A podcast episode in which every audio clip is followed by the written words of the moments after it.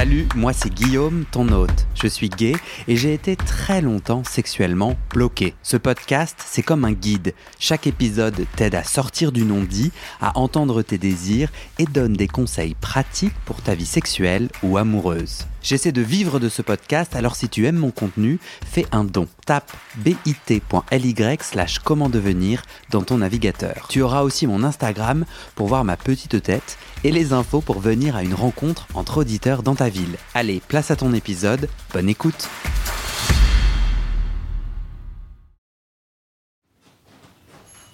Salut, salut, sois le bienvenu Ouais, bien sûr. Alors, est-ce que c'est c'est bon qu'on se lance? Ouais, ouais. Ouais? Je suis complètement azimuté tout de suite, forcément. Ça veut dire... Non, mais il est 10h du mat. euh, ça fait trois jours que je suis dans les musées avec des amis à picoler, à parler, à voir des expos, à voir de l'art. Je suis pas du tout dans le cul. Je suis levé depuis 6h, mais je suis out. Ouais, Mais c'est bien. parce que tu habites pas à Paris? Non. Et tu es venu euh, festoyer? En fait, oui, en fait, je, je viens à Paris très, très, très souvent. J'ai habité Paris. J'ai beaucoup d'amis là. Et non, je suis venu, enfin, je voulais venir pour plein d'expos. Et été invité pour faire un cours à Angers vendredi. Donc, j'ai calé ma semaine que je pensais faire fin janvier sur le voyage à Angers. Ok. Euh, Est-ce que tu souhaites être anonyme ou pas? Non, je m'en branle. Je comprends pas bien le concept, en fait. Ok. Tu t'appelles comment? Johan. Trop chouette que tu sois là. Ouais. Euh, tu te sens comment du coup Tu disais azimuté. euh, Est-ce que tu es à l'aise Est-ce que Je suis parfaitement à l'aise. J'essaie de penser au ressenti physique. il n'y a pas quelque chose que je puisse faire pour euh, te mettre à l'aise? Non. Super. Non, parce qu'on a eu déjà un entretien préalable Ouais. dans lequel je pensais être à l'aise en amont et auquel j'ai été très mal à l'aise. Ouais. Surtout en aval. enfin, en aval. Dans la minute qui a suivi, Ouais. notamment physique. Je me rappelle avoir été pris de secousses, de tremblements et tout. Mais je suis très cérébral, je bloque toujours tout. Alors je pense que ce jour-là, je sais pas, d'un coup j'ai ressenti plein de trucs. Mais euh, par rapport à ce qu'on avait dit? Eh bien, parce que je pensais savoir ce que je voulais dire, et je me rappelle que dans la... notre échange, j'ai eu un moment où je me suis dit, mince, peut-être qu'il va pas voir ce que je veux dire, parce que je ne sais pas ce que j'ai... Enfin, je suis pas sûr d'arriver à vouloir dire ce que je voulais dire. Ouais. Je sais pas si t'as souvenir, si t'as record de la chose. Il y avait un peu ça. Hmm Je me suis dit, mince, en fait, je suis peut-être pas clair ou je... avec moi, Hmm. entre ce qu'on pense, ce qu'on dit, ce qu'on veut dire. Hmm. Je me suis dit, mince, on va peut-être pas réussir à trouver, alors à faire ou pas le podcast, c'était pas important, mais j'étais pas sûr d'arriver à À ce qu'on Vulgariser. s'entende, à ce qu'on Ouais. se comprenne. qu'on comprenne sur tout le chevelu de messages qu'il y avait, le message unique qu'on pouvait aborder. Ouais. Moi, je suis assez à l'aise euh, de, de la possible confusion euh, de la qui, qui est, je- est intégrée dans la communication humaine. Et je crois que ce que je trouve chouette sur ce podcast, c'est euh, justement, toi, tu, toi, t'es toi ou moi, on est sûr de dire un truc, et les auditeurs, auditrices, ils entendent autre chose qui les nourrit. Exact. Et tu vois, donc je suis assez inspiré par ça. Dans notre pré-entretien, moi, j'ai retenu trois éléments sur lesquels je me dis tiens j'aimerais bien qu'on en parle. Il n'y a pas d'obligation, on peut aller ailleurs. J'ai aucun filtre, c'est bien. La première euh, dont on a parlé c'est ton blocage. Tu as dit en ce moment je suis bloqué. Ouais. La deuxième c'est tu m'as dit je suis un actif soumis. Ouais, les deux termes sont, ça parlera à tout le monde, sont mal à propos, mais on verra. Ouais ouais c'est ça. C'est l'idée. Ouais. Mais, Mais je suis d'accord que là je... c'est des petits oui. titres qui Mais essentialisent et qui ne disent pas on, on comprend tout de suite. Et le troisième c'était quoi mon troisième? Ah ouais. Je suis très rural, tu as dit, et tu as souligné comme euh, en écoutant le podcast, souvent tu t'es dit euh, ah ça c'est vraiment un truc qu'un Parisien peut dire. Je savais, je savais que ça y reviendrait. Mais c'est cool. Mais ouais, mais j'avais envie de ça. Euh, bien que j'ai vécu dans, par mon boulot dans plein de très grandes villes. Enfin, voilà, j'ai bossé à Lyon quand j'ai commencé, j'ai bossé à Bordeaux et vécu, et à Paris en- avant. Mais oui, je suis rural dans l'âme, bien que je sois un putain de citadin. hein. Je vis la ville, je suis un spécialiste de la ville dans mon travail. C'est mon truc, hein, l'urbanisme, l'urbanité, je travaille là-dessus. Hmm. Et pour autant, bah, je suis un rural de culture séculaire. On commence par ça, Ouais. ce contexte-là, parce que c'est peut-être une façon aussi de, de découvrir. Je Euh, pense que ça met un bon billet dans le bon sens, ouais. qui va peut-être expliquer beaucoup de choses derrière, pour moi. Raconte pourquoi. Raconte. euh, raconte. Moi, je vis dans une bulle. Euh, je te le dis, non, non, tu, t'es- tu, tu fais une mood, je sais pas. Moi, je, je, je, je trouve ça très important en tant que podcasteur de reconnaître la bulle dans laquelle je vis. Non pas que je sois une mauvaise personne, peut-être, hein, mais, Oui, mais parce que forcément, tu vois, j'habite à Paris, dans, dans, dans, dans un, et donc j'ai une expérience, un vécu et une expérience. J'ai pas que habité à Paris, mais en tout cas, euh, et, je, je vois comme euh, à certains endroits, je, je reconnais le biais, et à d'autres, en fait, je m'en rends même pas compte. Du coup, raconte-moi pourquoi c'est important quand toi t'écoutes le podcast. Pourquoi tu te dis ah ça c'est un truc de Parisien et pourquoi c'est important et intéressant que tu te dises ça? Important, intéressant, je sais pas si c'est. Je suis pas sûr que ça le soit dans les deux cas. Ce qui est sûr, c'est que je le reçois comme tel. Quand je dis parisien, je voudrais pas qu'on taxe d'anti-parisien, euh, j'explique. hein. Euh, C'est plus une sorte de qualificatif général qui serait un, un P minuscule. C'est pas les parisiens, c'est le parisien au sens le citadin, ça pourrait être un lyonnais. Ok. C'est-à-dire- ou un New-Yorkais ou un, un Berlinois. Quand je dis c'est parisien, c'est vraiment euh, la mégalopole. C'est Ok. et un exemple tout idiot pour Mm. qu'on puisse comprendre. Ouais. Euh, là où je vis, qui est une métropole régionale quand même, on est quand même quelques centaines de milliers d'habitants. T'es à l'aise de dire le nom de la Oui, oui, oui, bien sûr. Je vis en Auvergne, euh, pas, pas à Clermont, mais euh, dans la proximité immédiate et dans une commune qui est collée dans la ville, donc je suis dans la métropole, euh, sur les hauteurs, dans la brousse, enfin presque, au milieu des quartiers Belle Époque quand même. Quand j'ai écouté, je me rappelle le plus récent que j'ai écouté qui m'avait marqué, et depuis qu'on a eu notre entretien préalable il y a un mois et demi, Uhum, j'ai pas écouté du tout de podcast uhum. pour être sûr de rester sur ce que j'avais en tête depuis quelques semaines. Je me rappelle juste d'un témoignage où je me suis dit ah bah tiens, je sais plus qui. hein. Ouais, ouais. Il disait que dans ses pratiques, c'était pas le sujet du podcast hein, d'ailleurs, il parlait de je sais plus quoi. Il expliquait ben, de la manière dont il rencontrait les gens, la récurrence et la fréquence, comme il rencontrait deux ou trois personnes différentes par semaine Ouais. euh, pour faire je sais plus quoi. Donc il parlait de sa pratique, je sais plus quoi. Mais moi, ce qui me retient, c'est deux ou trois dix personnes différentes par semaine. Et là, je me dis 150 par semaine. J'ai 40 ans, moi. hein, dans... Non, 150 par an. Par an, pardon. 150 par an. Et je vais avoir 40 ans sous peu. Je me dis, bordel de merde. C'est ouf. Pas le jugement du nombre. Alors ça, j'en ai. Je sais pas ce qui serait beaucoup ou pas beaucoup. Et Dieu sait que j'en ai eu. Mais là, ça peut être que parisien ou lyonnais. Enfin, euh, on a. Cet accès, donc ce que tu dis, c'est waouh, quelqu'un qui a Ah bon, accès un, à autant oui, de. Je me dis, ça déjà, c'est un biais. Alors je me sens pas concerné parce que, bon, vu ce qu'on va dire tout la suite, autant dire que ça me concerne pas. Ça m'impressionne et ça me, met- ça me paraît étrange en vrai. Mais ça, c'est un jugement et je Mais m'interdis. vas-y, mais, euh, en- mais moi je trouve que c'est. J'ai envie d'entendre ton opinion. euh, Ouais, alors ça va être très dur parce que d'un point de vue professionnel, mon travail m'amène à être un observateur. parce que c'est quoi ton travail en deux mots? Parce que tu le mentionnes Euh, ouais. beaucoup. Euh, et parce que c'est ce que je suis dans l'essence même. Je suis historien, spécialiste euh, de l'homme, de plein de choses. Et du coup, je me pose toujours factuel. Moi, ce qui m'intéresse, c'est les faits. Les études cognitives, sociales, comportementales, les comportements, le rapport à la ville, le fait urbain, les gens vivent l'urbanité. Ce que font les gens, moi, j'ai aucun jugement. Et quand j'en ai un peu instinctivement, je me les réfrène parce que je dis, mais ça n'intéresse personne. Moi, Ouais. le premier, en fait. Alors euh, là, tu as choisi de participer à un podcast Ouais. euh, d'opinion intime. Donc la seule Ouais. chose qui nous intéresse, c'est d'entendre euh, ton opinion. Et ça, je veux bien. et Livrer la mienne, voilà. Et pas juger les autres. C'est ça, ouais, tout à fait. D'ailleurs, j'ai pas de jugement. C'est ça. Et du coup, toi, quand t'entends qu'il y a des gens qui peuvent avoir euh, plusieurs partenaires par semaine, qu'est-ce que ça fait vivre en toi? Bah, J'en ai eu, hein. ça m'est arrivé, bien sûr. Euh, ce que je me suis dit, j'ai pas pensé à moi par rapport à ce qu'on déplaira tout à l'heure. J'ai plus pensé à, tiens, si j'étais un gamin de 15 ans qui écoutait ça, qui habite à Limoges, qui habite à je ne sais où, à Mende, à Aurillac, et il y en a. Ouais. Et puis j'ai été prof de fac, j'ai eu des élèves, euh, j'en ai eu des amphis. euh, Et ces dernières années, les élèves étaient plus proches à venir nous parler de telle ou telle chose. Je me dis, merde, ces gamins qui arrivent à Clermont, qui sortent de 100, 150 bornes du fond de la Corrèze, de... mais ça, c'est pas possible pour eux. Ok. Ça n'existe pas en fait. Ou alors fallait enculer des vaches.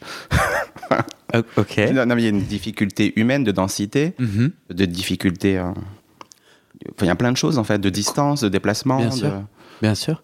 Comment est-ce que euh, ça, toi, du coup, t'as grandi euh, Tu veux dire où t'as grandi? Ouais, ouais. J'ai grandi dans l'Allier, dans le Bourbonnais, frontière creusoise, dans une ville de 40 000 habitants. Du coup, toi, dans ta, dans ta, dans ton cheminement sexuel, tu as eu peu, tu as eu moins de possibles. Tu vivais dans un endroit où quand tu ouvrais Grinder, ou si Grinder n'existait pas, mais en termes de d'opportunités de rapports sexuels, ce que j'entends, c'est que toi, tu n'as pas eu euh, de euh, plein de gens. Et comment ça a impacté ton chemin de sexualité du coup? Alors en plus, c'est un peu l'inverse. Enfin, c'est un peu l'inverse. C'est carrément un contre-pied. Ok. Je viens d'un monde, d'une époque, d'une zone euh, socioculturelle, je pense, où moi-même, je me suis pas posé. J'ai une sexualité tardive. Ok. Vraiment, enfin tardive, vraiment. Non, pas vraiment. Mais euh, il a fallu que je parte à la grande ville, façon de parler, hein. Hmm. que j'arrive en fac, que je sois confronté à toute une jeunesse que je voyais pas chez moi. Moi, je vivais dans une banlieue, en plus, à côté de la ville de 40 000 habitants. Euh, je sais pas. Et je crois qu'il y avait un biais réel. Il y a un biais réel. Euh, il n'y avait pas d'homophobie chez moi. Dieu sait qu'il n'y en avait pas. Puis il y a tout un tas de profils chez moi. Euh, sexuels, genrés. euh, Chez moi, ça veut dire quoi? Euh, Dans mon cercle familial. D'accord, ouais. Là, je veux dire plus sur la famille. Sur la famille, on est une famille composée, recomposée, Ok. très mélangée. Voilà, mes oncles et tantes ont adopté quasiment tous des enfants. Voilà, de- donc on a été élevés dans un truc. ouh, et puis j'ai un oncle qui est producteur de musique, donc il y avait toujours ça passait, des artistes, il y avait des homos, il y avait des lesbiennes, il y avait tout. On en parlait, on n'en parlait pas, c'était là. Ok. Et pour autant, il y avait un biais, je pense, quand même. Je crois, hein, ou un silence dans la famille nucléaire à la maison. Uh-huh. Ils sont pas du tout homophobes. Mais ils n'en parlaient pas. Du tout. Et moi, par contre, je sais que j'ai développé une homophobie intériorisée euh, extrêmement puissante. Pas pour être homophobe, mais pour être comme tout le monde, pour être comme les autres, euh, pour vivre bien comme tout le monde. Donc, je cherchais pas à rencontrer des gens. D'ailleurs, dans ma tête, je savais pas ce que j'étais et je me suis questionné très tard sur ma sexualité. C'est venu à 16-17 ans, peut-être les questions, et peut-être même pas. Donc un an avant de partir, comme tu as dit, à la Ouais. ville, en fac, c'est 18 ans, non? Ouais, je suis parti, j'étais un peu en avance, mais oui, oui. D'accord, À 18 ans. Donc en fait, euh, tout ton cheminement dans cet espace rural dont on parle depuis le début, Ouais. t'as pas vraiment cherché à avoir des rapports sexuels, Non. c'est ça que tu dis? La nous- question, Non, puis j'avais pas des mois en fait. tu te masturbais? Bien sûr, très tôt, c'est venu, enfin très tôt. Euh, les souvenirs que j'en ai, j'arrive à me rappeler le logement où on vivait. Ouais. Et on a vécu là jusqu'à mes 14 ans, mais c'était avant. Je me rappelle d'avoir commencé Ouais. dans cette pièce, je me rappelle vraiment. Enfin, Et tu te masturbais de, euh, en, euh, en pensant à des hommes, en pensant à des... ah, ça c'est bien dommage. J'en ai pas souvenir. Je me rappelle en fait des pratiques associées. Dissimuler le sperme, enfin des conneries comme ça. Euh, C'était plus l'interdit de la sexualité dont tu te souviens. Je me demande, ce- j'avais- on va dire que j'avais 12-13 ans, comme plein d'ados, j'imagine. Parce qu'on a déménagé dans les 14 ans, donc c'était avant, c'est sûr, et ça faisait un moment. Donc je dirais bien 12-13 ans, les premières masturbations. Puis très décomplexé, parce que notre- bon, moi j'ai un milieu très. Enfin, tout le monde bosse à l'hôpital chez moi. Donc très médical, un rapport au corps médical, toujours un discours très ouvert. On parlait de beaucoup de sexualité. Donc il fallait se masturber. Ma mère, elle disait toujours si tu te masturbes pas, tu vas te réveiller dans ton lit, il y aura du Ah sperme. ouais. Ah, c'est intéressant. Ça, ça- ouais, oui, mais on avait été élevé euh, comment fonctionnent les règles, comment on se reproduit. On avait 8-10 ans, hein, on savait tout, nous. Zéro filtre. Euh, puis bon, génération, sida, machin, enfin, les parents parlaient beaucoup, quoi. D'accord. J'ai des parents qui ont 60 ans, donc euh, ils avaient été marqués, ils ont eu 20 ans en 81. D'accord. Donc le sexe, tout ça, il fallait en parler, quoi. Ok. Et ouais, donc je sais pas, je pense qu'il y a eu des hommes dans mes fantasmes, mais c'est recomposé comme récit. C'est ça. Et, et du coup, toi, ce que tu dis, c'est euh, c'est tardif que je me demande avec qui j'ai envie d'avoir du sexe. Je crois que je le refoulais souvent. D'accord. Je me rappelle, ah, faut être, on est là pour être transparent, hein, c'est chouette. Euh, j'ai souvenir d'avoir cherché à savoir si j'étais intéressé. Et ça veut pas dire que du coup je l'étais dans ma tête, mais sans doute, mais j'avais tel un subconscient qui devait me le fermer. Et donc j'ai souvenir d'être allé dans un rayon, chez un- dans un Leclerc, Hmm. rayon presse, d'avoir cherché des magazines, pas Internet évidemment, hein, on parle d'une époque, euh, pas tout ça. Euh, puis on a eu Internet, moi j'habitais plus la maison, j'ai eu un ordi à 22 ans, donc euh, moi, j'ai découvert tout ça bien plus tard. Euh, D'avoir cherché un catalogue, et j'ai regardé les catalogues hétéros et homo, je me sentis stimulé, Hmm. sans savoir, parce que j'ai dû tomber sur des catalogues dits hétéros, quoi. Mais bon, il y a tout dessus, on peut s'exciter dessus. Hmm, bien sûr. Je trouve ton discours vachement intéressant. Il me parle énormément. Euh, tu, tu- tu dis deux choses qui me semblent contradictoires. Ouais. Tu dis, il n'y a pas d'homophobie. Il n'y avait pas d'homophobie. Ouais. Euh, on n'en parlait juste pas. Oui, ce qui Et- est une manière. hein. Et tu disais, on parlait de sexe, il y avait, la- il y avait, et euh, pour autant, je refoulais. Qu'est-ce ouais. que, euh, euh, toi qui es un, toi qui es un, un historien, qu'est-ce que tu comprends Ton cerveau a capté? Quelle homophobie pour l'intérioriser? S'il n'y en avait pas dans ta famille, est-ce que dans, au collège, au- à l'école, dans la rue, elle était où le- ou, ou à la télé, elle était où? À la télé, il n'y en avait pas. Je me rappelle que la toute première fois où j'ai vu une émission qui en parlait, ça avait marqué ma mère, qui m'avait questionné. Là, c'est plus tard parce qu'on est dans la maison qu'on a actuellement. Et le premier qu'on a parlé pour moi, grand public, c'était de la rue, une émission, ça se discute ou dans le genre. Mhm. C'était les homos. Il y avait que des lesbiennes et il y avait un homo qui était un stit ou prof qui témoignait. Je le revois, ce mec. Hmm. Ma mère était allongée sur le lit, c'était dans sa chambre. C'était l'été, il faisait beau chaud, on était dehors dans le jardin. Je me mets à la fenêtre, elle regarde cette émission et elle me dit Ah, si t'étais homo, tu me le dirais Ça, je m'en rappelle comme c'était hier. Moi, euh, curieux, mais pas, pas de réponse, donc je pouvais pas répondre. Et l'homophobie, elle n'est pas venue de tout ça. Je crois qu'en fait, c'est venu des autres. Pour expliquer, alors non pas comme historien, mais plus comme psycho de comptoir. C'était très dur pour moi, à 18-20 ans, de- de- d'accepter ma nature, quelle qu'elle soit. Vraiment très dur. Parce que je pouvais pas devenir ce qu'on attendait de moi. Quand j'étais enfant à l'école, on me traitait de PD.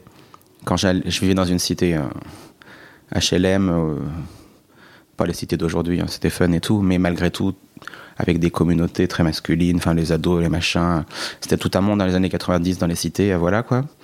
Et euh, on me traitait toujours d'homo. Et je comprenais pas en fait. Je me sentais pas concerné. Hmm. Je pensais pas études folles, je sais pas ce que j'étais, je m'en branle en fait. Mais je me dis pourquoi Et tout le temps on me traitait de PD ou d'homo, enfin de machin quoi. Je sais même plus quels étaient les termes. J'allais sur le chemin de l'école, on m'emmerdait. Euh, pas, en primaire, hein, pas du tout, mais courant du collège, c'est apparu ça. Au lycée, c'était un peu différent parce que j'ai toujours été un leader, j'étais le délégué, c'était un peu partout. Je la ferme jamais, j'étais toujours dans tous les combats. J'amusais tout le monde, donc ils venaient tous à moi, mais régulièrement, ça revenait. Ça revenait tout le temps. Les mêmes qui d'ailleurs me traitaient de PD ou voulaient m'emmerder à la sortie de l'école venaient vers moi parce qu'ils voulaient un truc au CA, voulaient un truc auprès du proviseur, parce qu'ils savaient que j'allais au charbon. Quoi. J'ai- Je suis un peu effronté, j'ai- je suis pas très peureux en fait. J'ai horreur de ça, j'aime pas la lâcheté, le manque de courage. Donc quitte à se faire casser la gueule, Dieu sait que tout arrive, euh, j'y vais quoi. Hmm. C'est ma valeur cardinale, faut être courageux dans la vie. Mais par contre, être courageux d'accepter ce que j'étais, je pouvais pas. Parce que, un, je le sentais pas. Deux, j'avais pas de désir. Même quand je me suis confronté, j'ai pas trouvé que.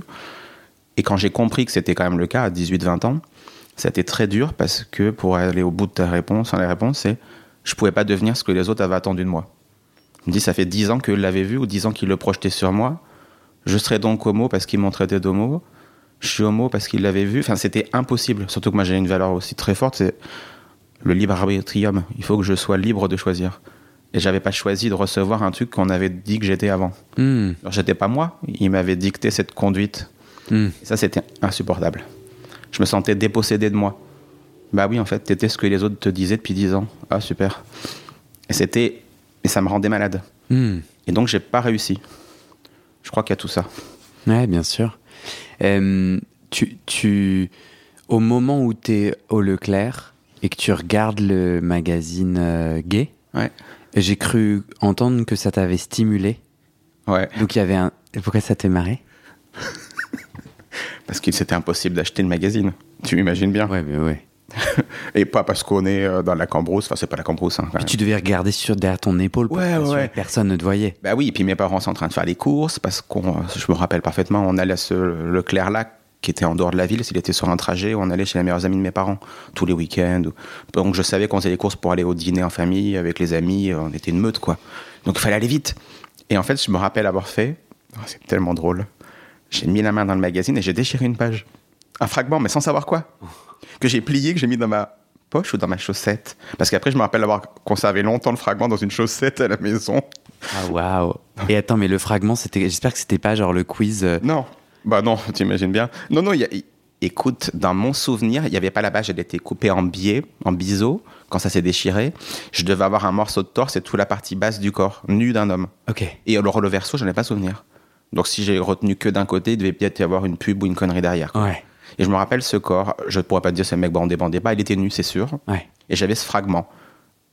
Ça, l'image, je la vois, je vois le fragment. Et d'ailleurs, plié, replié, j'ai dû le garder longtemps. hein. Ouais. Parce que plier, replier, à force, je, je me rappelle des stries, euh, des pliures qui cassent le papier glacé, quoi. À ce moment-là, c'est un corps qui te plaît, c'est-à-dire. Pas du tout. D'accord. Enfin- il est comment? Pas du tout. Aujourd'hui, je dirais pas du tout. Non, mais à ce moment-là, tu te souviens? Ouais, je pense que ça m'a stimulé. Ouais. Il y avait des poils. ou C'était mieux que la redoute. Non, c'était glabre. C'était mieux que la redoute. Bah oui, Ouais, je suis la génération de la redoute, moi, trois Suisses, je sais pas, je sais pas lesquels. Donc, Ah gros non. catalogue où en fait, Ah t'as oui. les, les, les, les, les sous-vêtements, c'est ça Tout le monde, quoi. ma génération, sera menteur, tous hétéro-homo, tout ce qu'on veut. On a tous regardé. C'est le seul endroit où on avait des corps nus, Ouais. très dénudés. Et c'est Pas nu, t'es d'accord Non, non, non, non.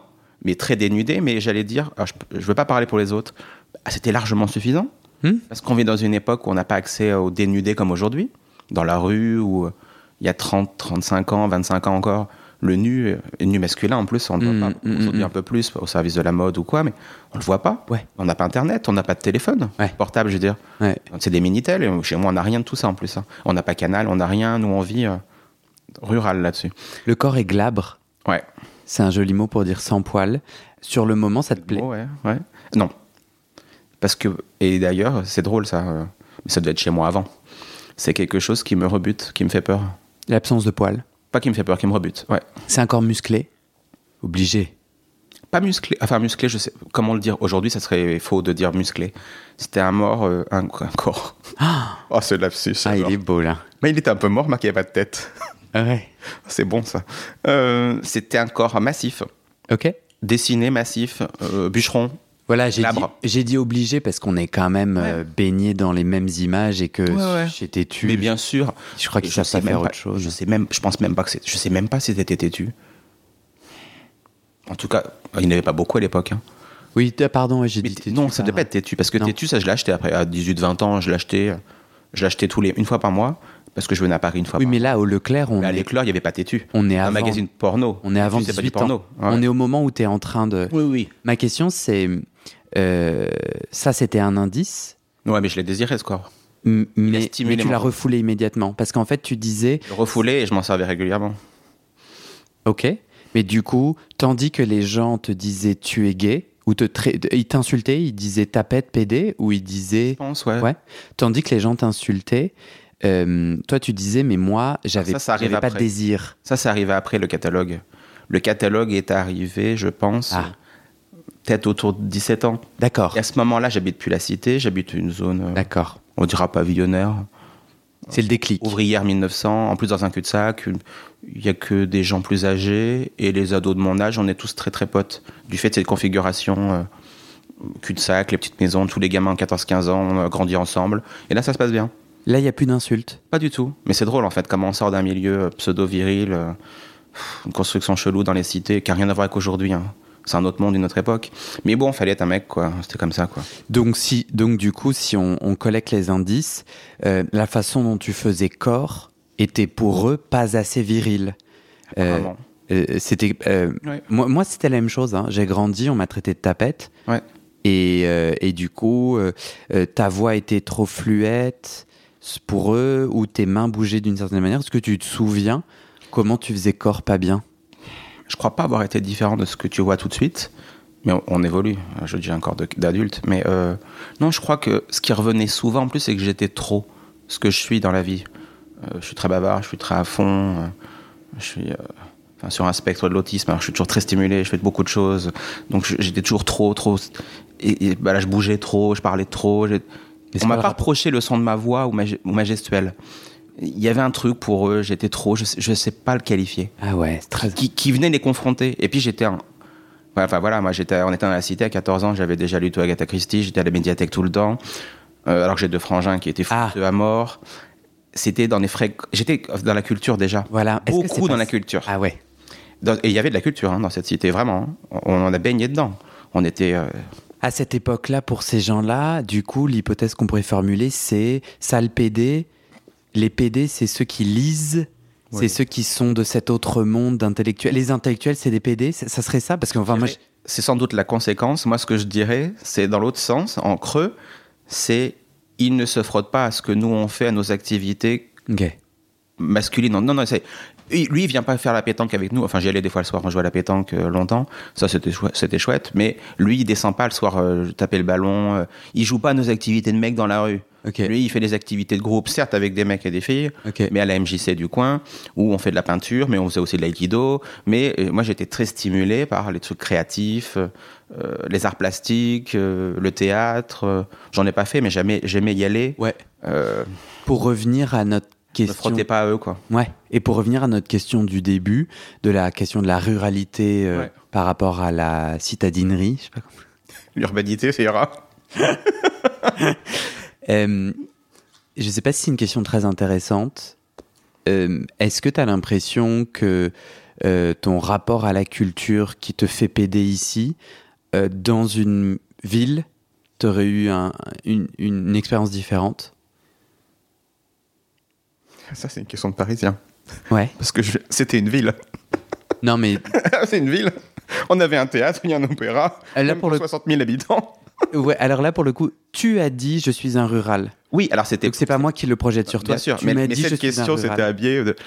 Il y avait- non, non, il y avait tout de la. La question, c'est si tu n'avais pas été un rural. Alors, je suis pas rural par cette ville. La ville Ah. était urbaine. Hein. Ok. Complètement, c'est une vraie ville. hein. Euh, C'est une, euh, une sous-préfecture, il y a tout. Hein. D'accord. Pour une ville, mais enfin, il y avait un théâtre, il y avait l'opéra, on y allait. euh, J'ai pas été privé de tout ça. Ok. Non, non, c'était rural parce que hum, mon père adoptif, extrêmement rural, fabuleux. Enfin, moi, j'ai passé toute ma vie, euh, quand il n'était pas à l'hosto, on a passé notre vie euh, dans les ruisseaux, dans les rivières. Je connais tous les oiseaux, les plantes, je peux regarder tout. Enfin, je perds avec l'âge, mais je peux reconnaître une citelle, un machin, un bidule, un casse-noyau. euh, Ok. Je les connais tous. euh, Je sais quand faut aller, où écouter le brame du cerf, parce qu'on faisait ça tout le temps, quoi. Reconnaître un champignon, machin. Et ma mère creusoise de naissance, et on vivait beaucoup sur la Creuse. On vivait pas en ville. Notre temps libre, on n'allait jamais. Mes parents voulaient jamais consommer la ville. Hmm. Ils avaient toujours consommé la campagne, ce qui était, enfin, pas rêver. hein, pour les gamins, c'est génial.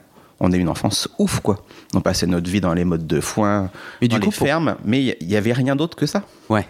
Et, c'est ça. Et du coup, euh, c'est quoi, toi, le lien que tu fais entre cette ruralité, ce- ce- cette étiquette que tu te mets pour, pour te Ouais. raconter, hein, et, euh, et la question du cheminement de l'orientation sexuelle ou de la sexualité? Bah, je sais pas s'il y en a une là-dessus. C'était plus sur la consommation qu'on a de la sexualité ou la vision que j'en ai. C'est qu'avec cette vie-là, on a une culture séculaire, plus séculaire du, de la parole, de la confiance, de l'engagement, du rapport à l'autre, du courage, des valeurs qui, que je reconnais dans les territoires ruraux, français, occidentaux, à l'étranger d'ailleurs. hein. J'ai vécu en Colombie, en Bulgarie, euh, assez longtemps pour savoir, je reconnaissais ça. Ok. Euh, et par contre, je le retrouve dans les villes que j'étudie, que j'aime tant, un côté un peu frivole, humain, je parle. hein. Euh, Mhm. on se parle dans la rue, on se paye un café, on se parle pas le lendemain, ou là, pas chez nous, on se tape dans la main, c'est pour la vie, quoi. Mhm. On se donne une parole, c'est pour la vie. Et donc, dans ma sexualité, j'ai retrouvé ça. C'est-à-dire que par la suite, moi, j'ai jamais eu d'appli, je rencontre pas, pas les réseaux, je comprends pas, je sais pas comment ça marche, c'est indicible, c'est un autre monde pour moi. Et je suis pas privé de rencontres, hein. mais il y a une autre vie. Et du coup, je comprends pas, parce que c'est mon côté rural de euh, l'engagement, le rapport à l'autre. Il est très euh, terrien, je sais pas comment dire. On se parle, on se regarde. Quand je parle à quelqu'un, je le regarde. Dans la rue, dans un truc. Je suis présent. J'essaie d'être aligné, en fait, avec moi et aligné à l'autre en face. Mhm.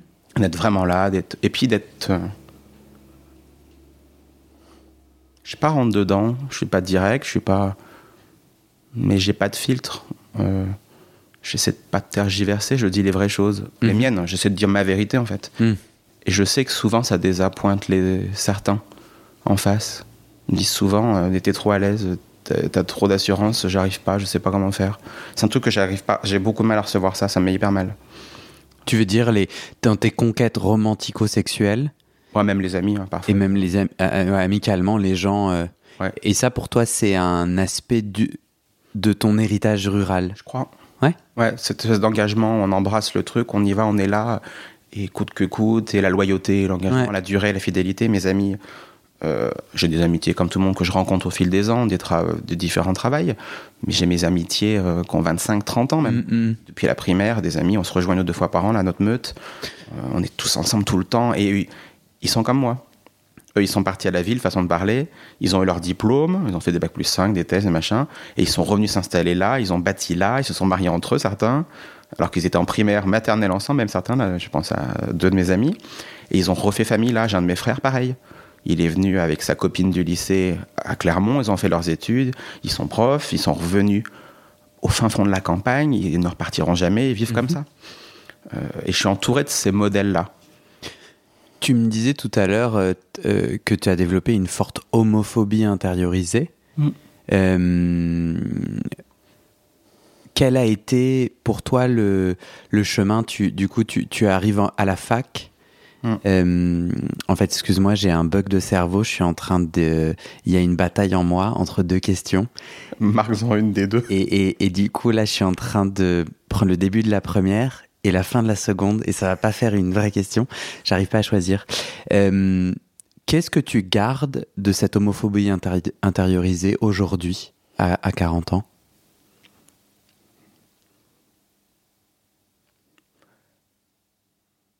Il y a deux choses. Euh, Il y a un bug, hein, tu.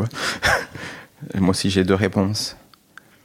Des instincts homophobes, à mon égard et à l'endroit des autres parfois, qui sont réfrénés dans l'immédiat, mais qui sont là quand même.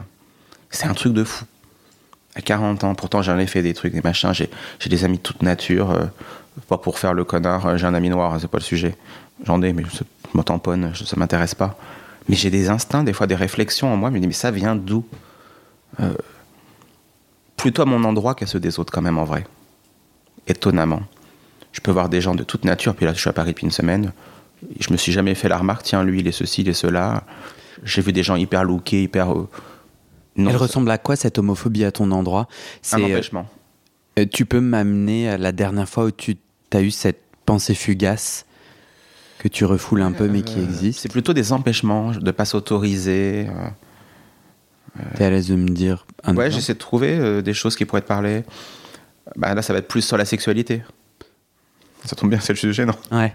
Sur le sujet, ben non. euh, par exemple, j'aimerais bien essayer, ça fait 2-3 ans, je pense, d'acheter un. Comment s'appelle ça? Un masseur prostatique Hein J'y pense souvent. Ben vraiment.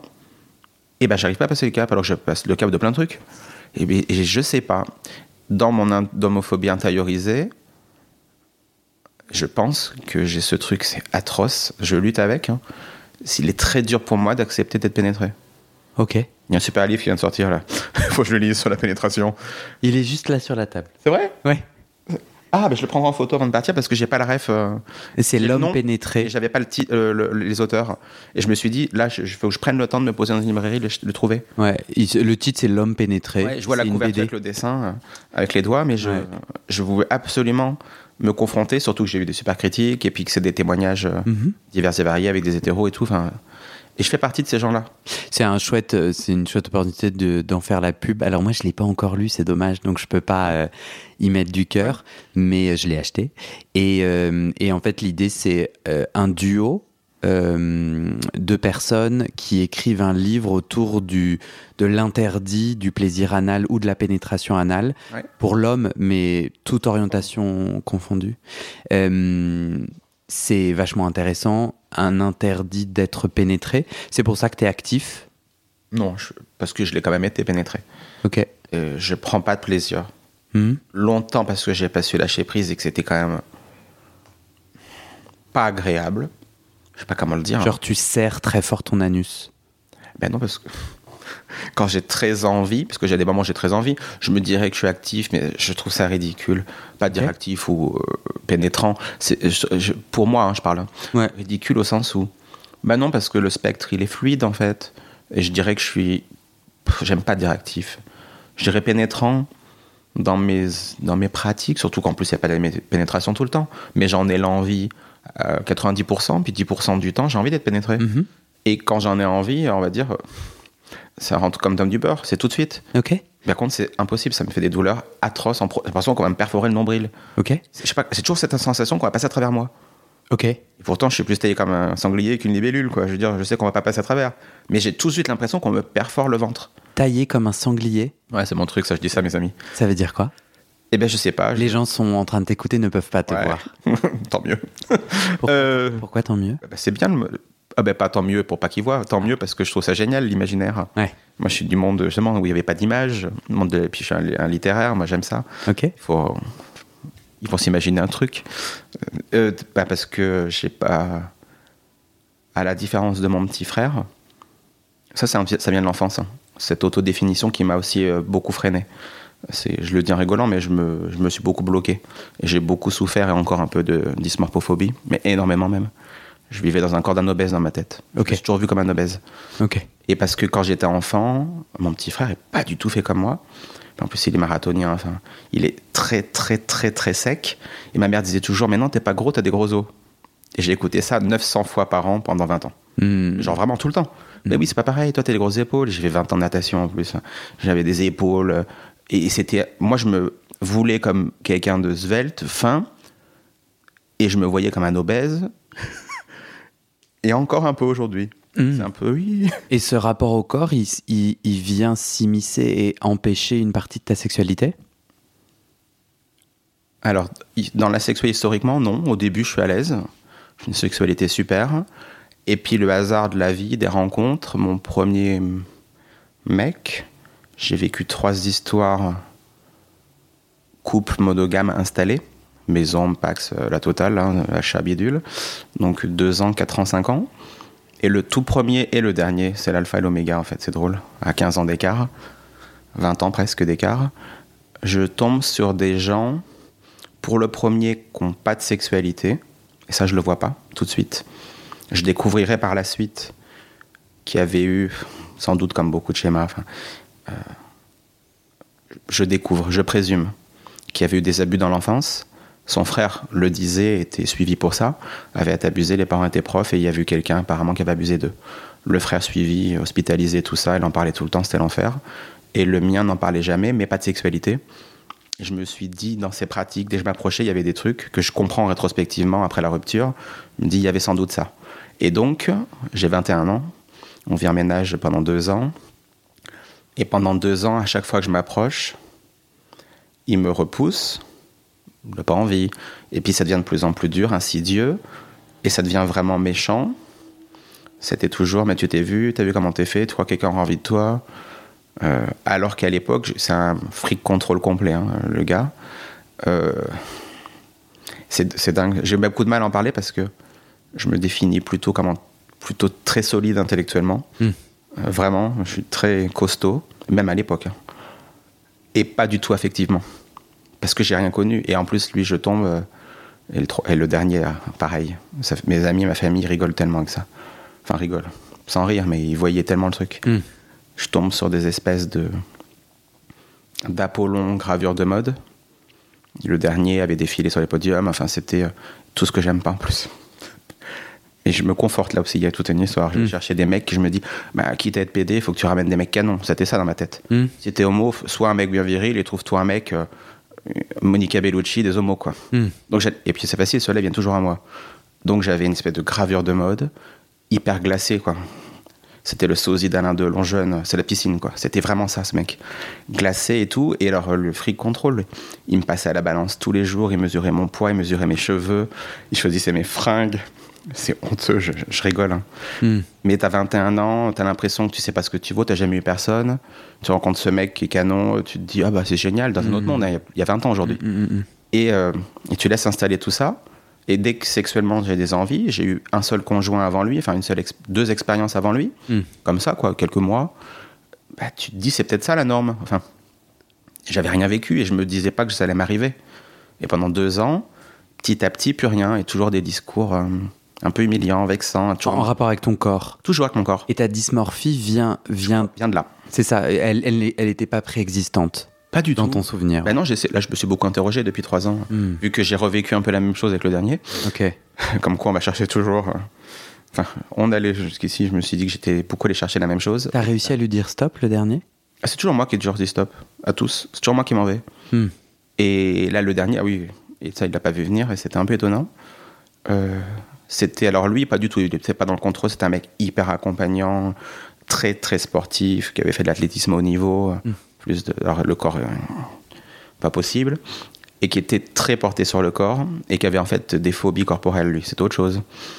Lui, il avait la sexualité, c'est pas le problème, mais il fallait pas lui toucher les genoux, pas lui toucher les articulations, pas lui caresser la peau, fallait pas toucher les coudes, sinon il s'évanouissait, parce que oh. ouais, il avait peur, en fait, le, alors, le frottement de la peau, on allait lui enlever la peau, En fait, il avait une idée, je pense, d'absolu, d'esthétique, de durée. Je pense que c'est des gens qui ont peur de la mort. Enfin, dans mes analyses perso après coup. Ouais. Il fallait pas toucher les articulations, le cartilage, toutes les zones cartilagineuses, sinon il tournait de l'œil. hein. Ouais. Vraiment, et même pas en parler devant lui. J'ai une tante qui a été greffée des poumons. euh, elle avait montré sa cicatrice et s'était évanouie, quoi. Ok. C'est pour lui la mutilation, l'atteinte au corps, c'est impossible. Donc dans la sexualité, on peut rien faire parce qu'on peut pas toucher. Ok. Et du coup, le premier, on baisait pas, et il me disait des trucs horribles. Le second, pas du tout, hyper accompagnant. C'était mon coach sportif personnel. On allait courir 10 bornes trois fois par semaine. C'était génial. hein. Euh, c'était jamais satisfaisant. Je me disais, mais il me fait faire ça parce que je dois pas encore être assez bien. Ouais. En fait, je me diminuais tout le temps, alors que lui était tellement accompagnant, bienveillant. hein. Par contre, au lit, euh, euh, c'était un chirurgien euh, hyper, hyper, hyper égoïste, hyper égocentré. C'est quoi un chirurgien au lit? Ah, j'ai toujours dit qu'il était chirurgical. Eh ben, il n'embrasse pas, il n'y a pas de préliminaire, il n'y a aucune attention à l'autre. Quand on faisait l'amour, je voyais toujours une pièce blanche de boucher, quoi. Enfin, c'est-à-dire que c'était. Il accomplissait une besogne nécessaire, vitale pour lui. Ok. C'est-à-dire, en gros, c'était. Maintenant, tu bandes, je m'empale, je jouis, je m'en vais. Soit je vais finir de jouer dans la douche pour aller plus vite pour le ménage, quoi. Euh, soit de toute façon, je finis là, mais après, il me disait, bah, tu peux finir, hein, pendant 5 ans. Et où, en fait, petit à petit, j'ai pu réussir, alors, à jouir intellectuellement très Ouais. rapidement, Ouais. je pense au bout d'un an, un an et demi, et à jouir, éjaculer, très. oh, les deux dernières années, je crois que j'arrivais même plus à éjaculer. Ni avec lui, évidemment, ni après quand il me laissait à côté. Il restait en plan à côté où il allait prendre sa douche et qu'il me disait Bah, Tu peux finir? Ben, Je pouvais pas, en fait. Je me sentais interdit, en fait. Ouais. Et c'est parce que moi, je suis pas très exhibe. Enfin, je sais pas, mais je crois que je pourrais l'être parce que je l'ai été avec d'autres en même temps.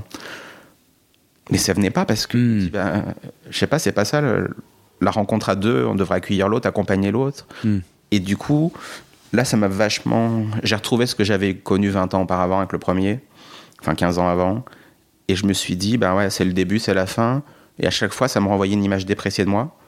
Et pour être honnête, dans les deux situations, en 2003 et là, il y a trois ans, j'ai fini dans le même état où le premier pendant bien un an et le dernier pendant un an avec et bien un an après, je me faisais vomir tous les jours. Enfin, ça a été. euh, parce que je me trouvais monstrueux, dégueulasse. Et j'en suis là aujourd'hui, en fait. Aujourd'hui, je ne me sens absolument plus désiré. Si désiré, je le suis. Il y a plein de gens qui sont venus, donc je vois bien, mais je me sens pas désirable, donc je peux pas m'offrir à personne, même si j'aurais envie d'eux. Parce qu'en gros, je pense que j'ai une carte mentale vierge de moi. Je sais pas ce que je suis, je sais plus où j'en suis, Mhm. je sais pas à quoi je ressemble. J'essaie c'est le témoignage le plus. J'essaie d'être hyper transparent, quoi. Puis en plus, mais j'ai pas de pudeur et j'ai pas de honte. C'est c'est juste un fait. Mhm. C'est factuel. C'est la vérité.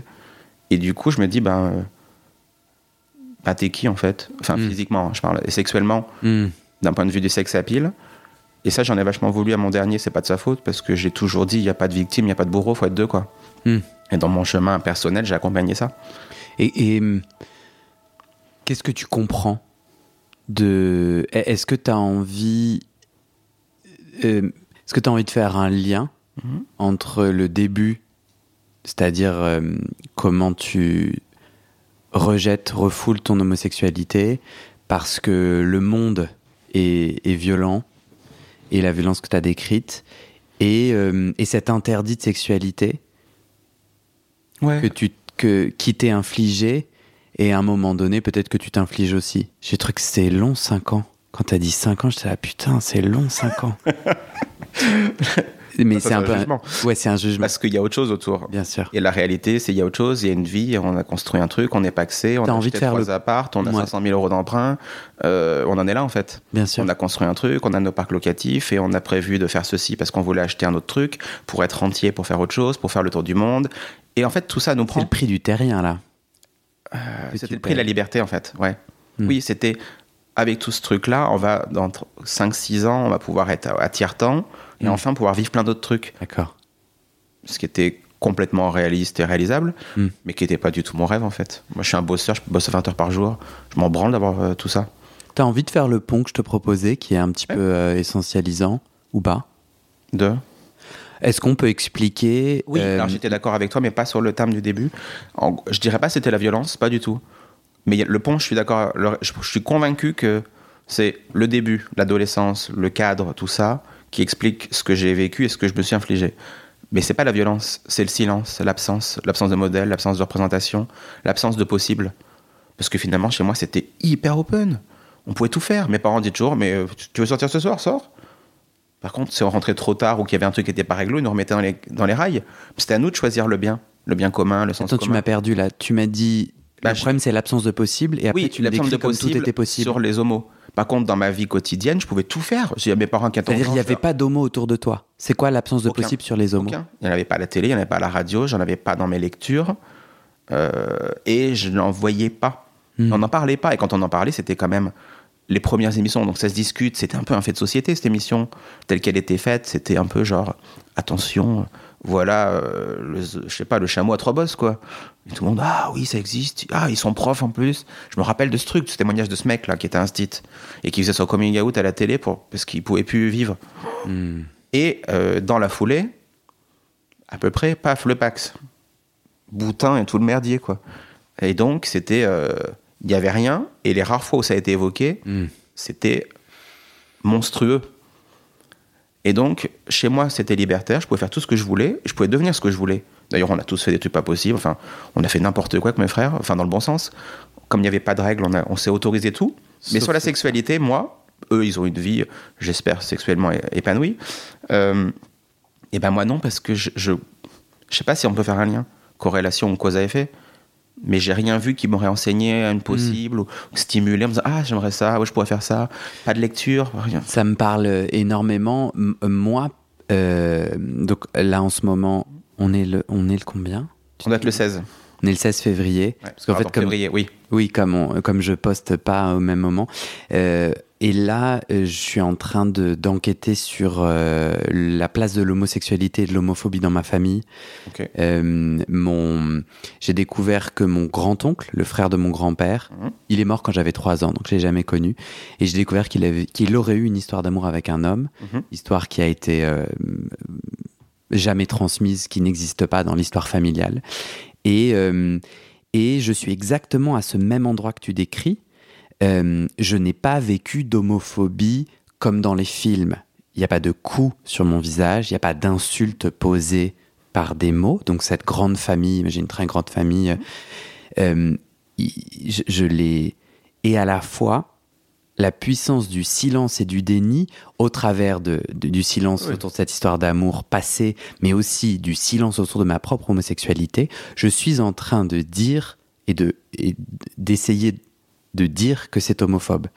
Euh, essayer parce que Je crois. pour moi c'est un chemin. Le non-dit, hein, le tabou, Parce que le- c'est- secret. Mais tu, c'est passionnant parce que toi au début tu dis non, il n'y avait pas d'homophobie. Il y avait juste du silence. Non, et quand Et on en attends- écoutait parler, questionner. Ah, Attends, je vais au bout et, Ouais. parce que, et après j'ai envie que tu réagisses. Tu dis, euh, il n'y avait pas d'homophobie, mais du silence. Moi, personnellement, dans ma famille et dans mon chemin, je suis en train de me dire, et si en fait, euh, je devais commencer à dire, il n'y avait pas une homophobie comme vous pouvez la croire, mais il y en avait une autre, et elle s'exprime par le silence et par d'autres choses, et commencer en fait à reconnaître que l'homophobie inclut d'autres choses que simplement les coups et les insultes. Est-ce que tu Oui. veux réagir à ça? Bah, je, je le comprends. Je pense que c'était ça le milieu socioculturel dans lequel j'évoluais, euh, extérieur. Et après, quand je regarde très proche dans ma famille, en t'écoutant, je me dis, bah, en fait, il y avait quand même des histoires, puisque mon beau-père avait vécu euh, le hippie à l'époque complète, hein, il avait fait l'île de White, euh, il avait vécu tout ça, il avait vécu en meute avec ses amis, il avait vécu des colocations tous ensemble, et dans l'eau, il avait il y avait un homo. Au moins un, parce qu'il en parlait. Qui avait essayé de le draguer, il dormait toujours dans le même lit. euh, et mon beau-père a dit J'en ai rien à foutre, mais je voulais pas de lui. Il me draguait tout le temps, il était relou. Et un gars qui est assez connu, parce que c'est un peintre surréaliste, qui est assez connu aujourd'hui, euh, qui est un ami de la famille, et du coup, voilà. Et du coup, en fait, on parlait de lui. Enfin bon, attention, quoi. C'était un peu. Pour moi, c'était pas un homo actif qui avait une sexualité, c'était un homo au sens visuel. Et puis, il ne s'habillait qu'en ancien régime, enfin encore aujourd'hui. hein. Il s'habille toujours en 18e siècle. Il est peintre surréaliste en 2020 aujourd'hui. Euh, et donc quand on le voit, c'était pas un homo, je voyais, c'était un, anachronisme visuel. Le mec, il s'habille comme s'il était à Versailles tous les jours, au fin fond, fin fond de la campagne. Et puis si je peux me permettre, euh, euh, bah, il est relou. J'ai pas envie de lui, C'est bah, quand même une histoire. euh, L'homo qui voulait détourner l'hétéro, quoi. Ouais, ouais, Et c'est tout ce qu'on nous reproche toujours. bah ouais. Quand j'ai dit que j'étais homo, certains de mes amis ont dit Ah bah tu vas pas me sauter dessus. Excusez-moi, vous n'êtes pas tous désirables. Euh, non, et puis alors bon, en plus, je rencontre des gens, c'est vite catégorisé. Soit j'ai envie d'eux, soit pas, quoi. Du coup, euh, je reviens à mon Ouais. propos, euh, parce que là, t'é- t'é- t'étendais en disant s'il y avait des histoires, mais là, tu es d'accord que tu viens de sortir une histoire dont le référentiel et dont le gaz est assez homophobe. Ouais, ouais, oui, oui. D'accord Tout en. Mon beau-père dit. Je, vo- je revois bien, en fait, les conversations. Donc c'est Pas du tout homophobe, en fait. Comme il le présente, parce que c'est un super pote à lui, on va le voir souvent, on va visiter ses peintures. Il repeint sa maison surréaliste, les c'est façades. c'est là où les je suis ans. pas d'accord. C'était homophobe, en fait, de fait de dire non, non, mais moi je le veux pas. En En fait, fait, non, mais il était juste pas attiré par lui. Et il dormait pour autant dans le même lit que lui tout le temps, il partait en vacances avec lui tout le temps. Il dit Je continuais de partir avec lui, on dormait ensemble. Il essayait régulièrement, je n'avais pas envie. Je pense que. Oui, moi, En tout cas, je l'ai pas reçu comme une homophobie, je l'ai reçu non, comme. c'était neutre, euh, c'était une oui, histoire. comme si ça avait été une nana qui avait essayé de le choper et qu'il n'avait pas envie. Il en a parlé une fois. Non, souvent, parce qu'en fait, on reparlait souvent de lui. Mais pourquoi Ah, souvent, en fait Parce qu'en fait, on allait visiter la maison et, et on reparlait de cette époque. Ben, parce que cette bande de potes qui avaient vécu. Mon beau-père adoptif était né en 51. Donc, ils ont vraiment vécu euh, en Oh, j'ai un communauté préjugé. hippie. Je vais, je vais, je Ouais, vais mon préjugé, c'est que je me vois pas, je me vois le raconter peut-être une fois. Si c'est neutre, je me vois. Ouais. Mais le, le répéter.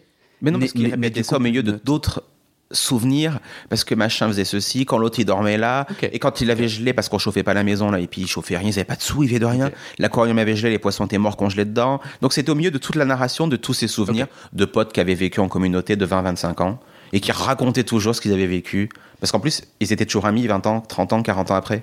Donc, ah, tu te rappelles quand un tel faisait ça, et quand machin. En tout cas, toi, ton- donc mon préjugé euh, n'est pas vivant pour toi, et je pense que. je le comprends par contre. euh, c'est ouais. En plus, j'ai pas assez d'infos pour en avoir. Mais toi, tu disais, euh, toi, tu disais plutôt, tu ramenais cette histoire pour dire, moi, je n'entendais pas l'homosexuel, j'entendais un personnage. euh, un éluberlu. Ouais, c'est ça. euh, C'était pas très positif. professeur tournesol, quoi. Ok. Dit, euh, ah bah si, si ça voudrait dire qu'il fallait être comme ça, enfin si les homos c'est ça, Ouais. je veux pas être homo. Ouais. Parce que moi j'avais une tentation viriliste. Moi je voulais être un homme en fait. Hmm. Et là c'était construit euh, socialement. Euh, je sais pas si c'était le lieu, mais toute une époque. Tu sais, faut pas pleurer. Euh, euh, faut pas faire ceci, joue au foot plutôt que je ne sais quoi. Ouais, c'est tout ce que tu racontais sur. Ça, je l'ai vécu. Hein. Ouais. Johan, il a plus de. Enfin, j'avais plein de copains aussi, remarque. Mais j'avais pas mal d'amis filles aussi. Mhm. Euh, donc, ils comprenaient. Enfin, je pense que c'était pas tout bien compris, tout ça.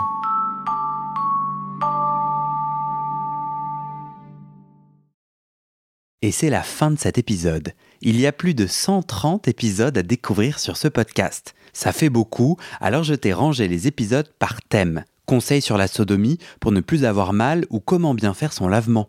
Le BDSM, la bisexualité, couple ouvert ou exclusif, le racisme, le polyamour, etc. etc. C'est génial et c'est sur le site du podcast. Tu tapes bit.ly slash comment devenir dans ton navigateur.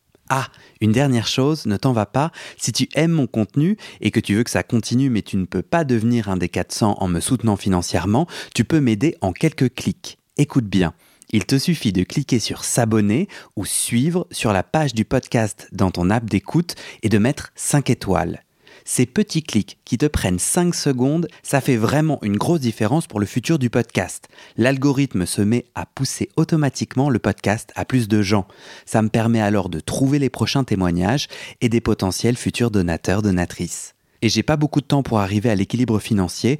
Tant que j'ai pas trouvé 400 personnes qui donnent chaque mois, je dois utiliser mes économies et ça ne va pas pouvoir durer. D'ailleurs, pour devenir un ou une des 400 et faire un don pour que le podcast continue, va sur le site du podcast. C'est toujours le même lien, bit.ly slash comment devenir. Merci pour ton aide et à très bientôt dans tes oreilles.